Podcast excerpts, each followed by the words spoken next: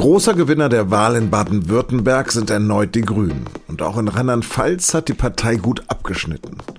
Über den Erfolg in Stuttgart und die Bedeutung für den Bund habe ich mit dem früheren Bundesvorsitzenden der Grünen und Bundestagsabgeordneten Cem Özdemir gesprochen. Sie hören auf den Punkt den Nachrichtenpodcast der Süddeutschen Zeitung. Mein Name ist Lars Langenau. Schön, dass Sie dabei sind.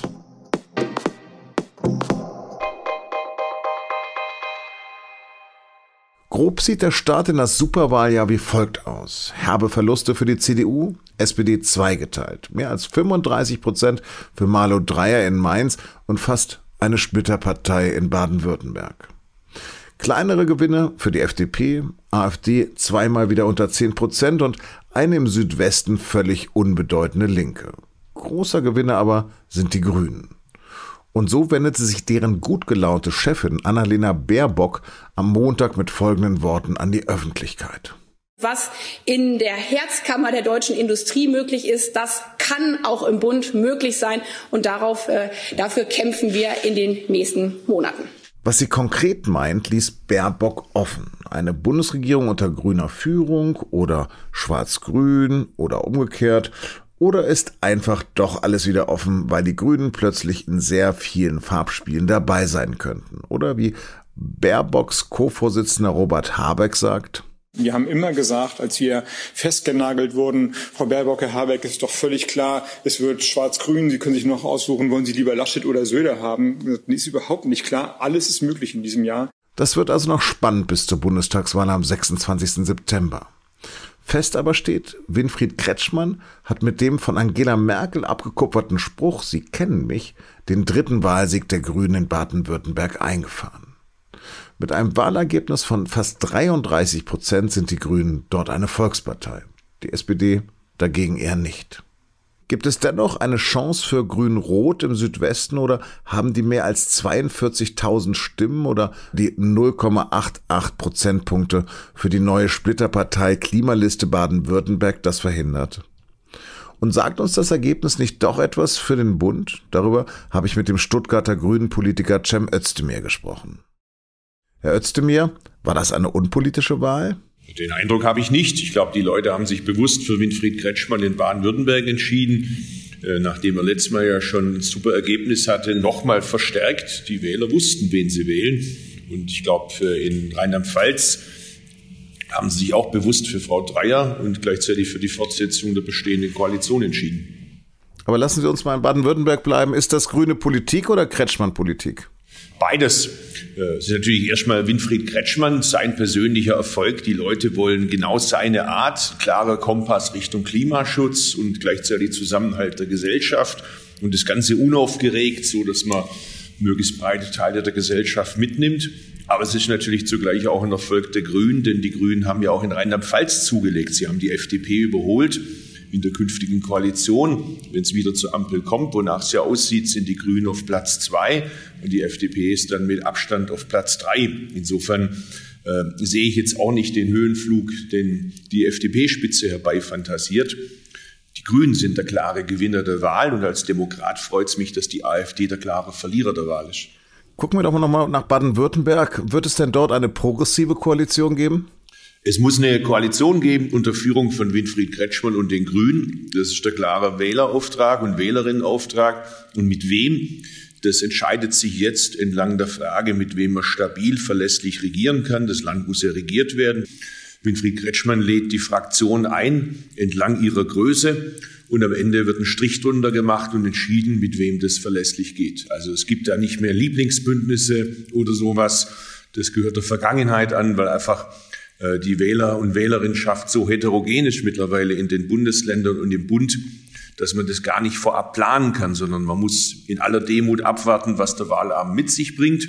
Wir hätten mit wenigen Stimmen mehr die Möglichkeit gehabt, ein grün-rotes Bündnis zu machen und in Rheinland-Pfalz ein rot-grünes Bündnis zu machen. Damit hätte es mehr Klimaschutz gegeben, als es jetzt möglicherweise geben wird in den zustande kommenden Koalitionen. Denn es wird ja immer irgendwo ein Partner dabei sein, der mit Klimaschutz eher so ein bisschen auf Kriegsfuß steht und mit moderner Verkehrspolitik beispielsweise. Das macht es schwerer. Insofern eine Stimme für die sogenannte Klimapartei ist eine Stimme gegen Klimaschutz.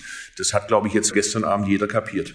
Für mich sind die Grünen ja so eine Art uneheliches Kind der SPD. Sind die denn gar nicht mehr also der natürliche Partner der Grünen?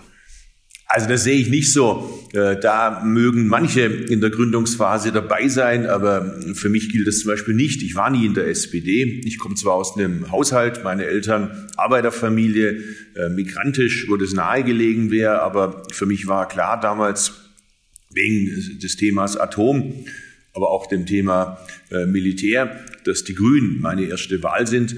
Und äh, ich glaube, das gilt für viele, die bei uns dabei sind. Und vergessen Sie mal nicht, wir haben jetzt seit einigen Jahren ein Mitgliedswunder. Das sind ja jetzt nicht mehr Leute, die wir von der SPD alle gewonnen haben. Und so ein Wahlergebnis wie in Baden-Württemberg, das kriegen Sie nur, wenn Sie eben auch äh, Leute holen, die früher mal schwarz gewählt haben. Und das ist, glaube ich, die Stärke von Winfried Kretschmann, den Grünen in Baden-Württemberg, dass wir bei allen demokratischen Parteien Leute für uns gewonnen haben und sie zu dauerhaften Grünwählern gemacht haben. Winfried Kretschmann ist 72. Was kommt nach ihm und wer kommt nach ihm?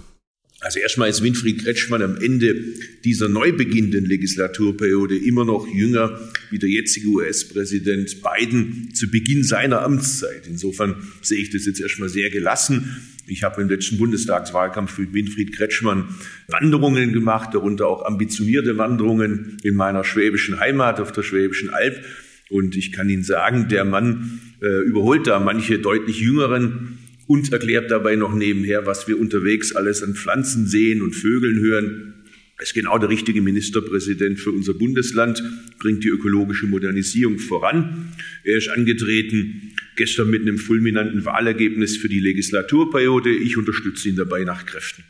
Zu Ihrer eigenen Zukunft, lieber Außen-, Bundesverkehrsminister oder Landesvater in Baden-Württemberg? Danke für die Karriereberatung. Aber meine Zukunft ist erstmal, dass ich in meinem Wahlkreis aufgestellt worden bin, in Stuttgart. Schaue, dass ich hoffentlich nächstes Mal nicht mehr nur Stimmenkönig bin der Grünen, sondern auch das Direktmandat hole.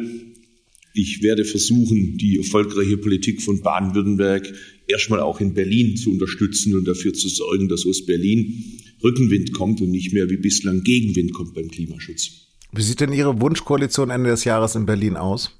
Mit starken Grünen. Kleiner Tipp, Kanzler oder Kanzlerkandidatin, Baerbock oder Habeck? Nice try, aber das werden die beiden nach Ostern in aller Ruhe entscheiden und sie werden es richtig entscheiden und die Partei wird sich freuen darüber und mit den beiden zusammen gemeinsam geschlossen in den Wahlkampf ziehen. Bei den anderen sind zum Teil Personalfragen offen, zum Teil sind sie gerade ein bisschen in der Selbstsuche. Das haben wir alles nicht. Ich sage aber auch, egal wie stark wir werden, allein werden wir nicht regieren. Insofern sind wir auch ein bisschen darauf angewiesen, dass unsere Mitbewerber und Mitbewerberinnen hoffentlich bald wieder so weit sortiert sind, dass sie mit uns gemeinsam in einen Wettbewerb eintreten, wer die besseren Konzepte hat für den Klimaschutz oder für den Zusammenhalt der Gesellschaft. Das ist ja eine Aufgabe, die wir alleine nicht stemmen können. Da brauchen wir schon auch Partner dafür und Partnerinnen. Mit wem wird es einfacher? Mit Laschet oder Söder? äh, unabhängig davon, dass ich mit Armin Laschet privat befreundet bin, auch die Familien, äh, denke ich, muss das die Union selber entscheiden. Und äh, so wie wir unsere Personalfragen selber klären, muss die Union ihre Personalfragen selber klären. Hörst du mir vielen, vielen Dank. Gerne frohes Schaffen und hoffentlich auf bald mal wieder dann äh, mit physischer Präsenz. Sehr gerne. Und jetzt noch Nachrichten. Auch Deutschland setzt die Corona-Schutzimpfung mit AstraZeneca vorerst aus. Nach neuen Meldungen von Thrombosen der Hirnvenen im zeitlichen Zusammenhang mit der Impfung hält das Paul-Ehrlich-Institut weitere Untersuchungen für notwendig. Das Präparat des britisch-schwedischen Herstellers wurde zusammen mit der Universität Oxford entwickelt. Nach Berichten über Komplikationen hatten die Niederlande, Irland, Dänemark, Norwegen und Island den Einsatz des Impfstoffs bereits vorübergehend ausgesetzt. Auch Italien und Österreich stoppten die Verwendung von bestimmten Chargen. Schätzungen von Hilfsorganisationen für Gefangene und lokale Medien zufolge sollen Militär und Polizisten bei Protesten in Myanmar am Sonntag mehrere Dutzend Menschen getötet haben. Auch am Montag gab es trotz massiver Gewalt der Polizei neue Proteste gegen die herrschenden Militärs. Die Oscars werden dieses Jahr spät, erst Ende April verliehen. Jetzt aber sind zumindest die Nominierungen bekannt. Mit zehn Nominierungen ist das historische Drama Monk der diesjährige Favorit für Hollywoods höchste Auszeichnung. Der Netflix-Film in Schwarz-Weiß von David Fincher ist unter anderem als bester Film sowie für die beste Regie nominiert. Um die Trophäe für den besten Film konkurriert er mit dem Roadmovie Nomadland. Beim Auslands-Oscar der Kategorie für den besten internationalen Spielfilm sind gleich zwei Werke mit deutscher Beteiligung nominiert. Mehr dazu finden Sie in der SZ am Dienstag.